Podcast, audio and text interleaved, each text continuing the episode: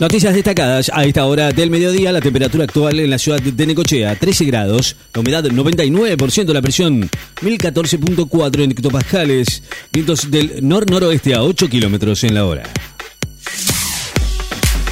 El TC del automovilismo generó ingresos por más de 350 millones para la economía de emisiones que se llevó adelante durante el fin de semana.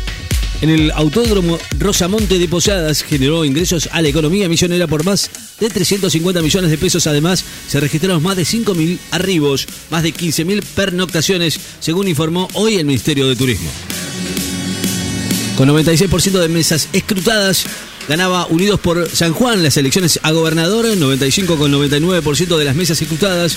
En la agrupación de San Juan, vinculada Juntos por el Cambio a nivel nacional, superaba esta la noche en San Juan para por todos 211.499 votos, un 50,96% contra 184.472, 44,45 en las elecciones a gobernador de la provincia. El presidente saludó al gobernador electo de San Juan, Marcelo Orrego. Alberto Fernández saludó esta noche al gobernador electo de San Juan, Marcelo Orrego, y confió en que trabaja para garantizar el crecimiento y el desarrollo de la provincia. Orrego llamó a trabajar con todos al ser elegido gobernador de San Juan, acompañado por Larreta. El argentino Cachín desafía el reinado de Djokovic en la apertura del Wimbledon. Pedro Cachín tendrá hoy una oportunidad de ingresar en la historia del tenis mundial cuando enfrente al serbio Novak Djokovic, monarca en Wimbledon desde el 2018, en la jornada de apertura del tercer Grand Slam de la temporada. Alerta amarilla por fuertes vientos para Chubut y por lluvias y nevadas en Río Negro y Neuquén. Se emitieron alertas amarillas por vientos intensos para gran parte de Chubut y por lluvias y nevadas para la zona cordillerana de Río Negro y el sur de Neuquén.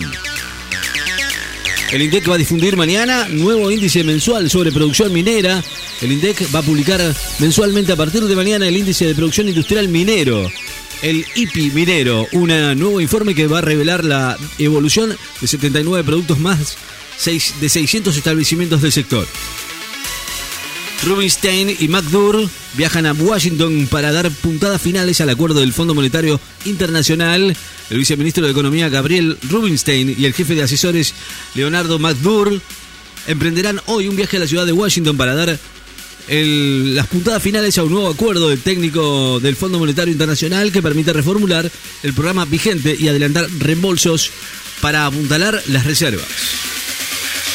Ocho palestinos asesinados por el ejército israelí en Cisjordania. Israel, el ejército, mató hoy a ocho palestinos en Jenin, en Cisjordania ocupada, durante una amplia operación antiterrorista que incluyó ataques con drones en medio de una ofensiva militar contra grupos de resistencia locales. El Divo Martínez causa furor en Bangladesh durante una visita promocional. El arquero del seleccionado argentino provocó un gran entusiasmo en los fanáticos de Bangladesh, país que visitó hoy para realizar actos de promoción y protocolo en su condición de campeón del pasado Mundial de Qatar. La autoridad de la ONU advierte sobre un futuro aterrador a causa del cambio climático. El cambio climático amenaza con llevar a la humanidad a un futuro verdaderamente aterrador de hambruna y sufrimiento cuyas señales ya están siendo expresadas por los últimos desastres naturales, según advirtió hoy un alto comisionado de los derechos humanos de las Naciones Unidas, Volker Turk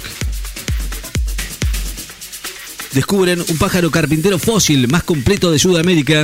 El ejemplar del pájaro carpintero fósil más completo de Sudamérica fue hallado en San Pedro, a unos 170 kilómetros al norte de la ciudad de Buenos Aires, y se cree que su antigüedad es superior a los 200.000 años, según informó el Museo Paleontólogo de esa ciudad.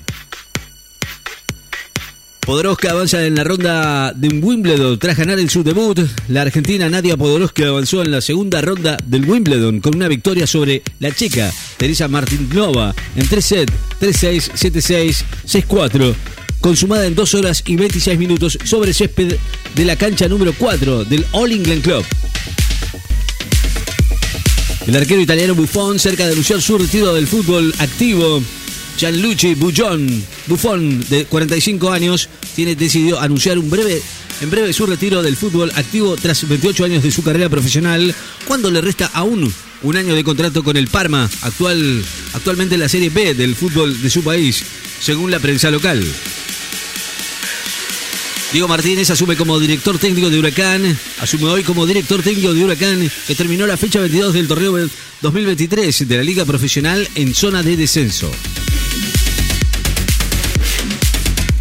Los alcaldes franceses se reúnen en el reclamo de que se depongan los actos de violencia. Los alcaldes de Francia expresaron hoy su rechazo a la ola de violencia que sacude al país tras un ataque a la casa de uno de ellos, tras casi una semana de disturbios nocturnos originados en un caso de gatillo fácil policial contra un adolescente de 17 años descendiente de inmigrantes.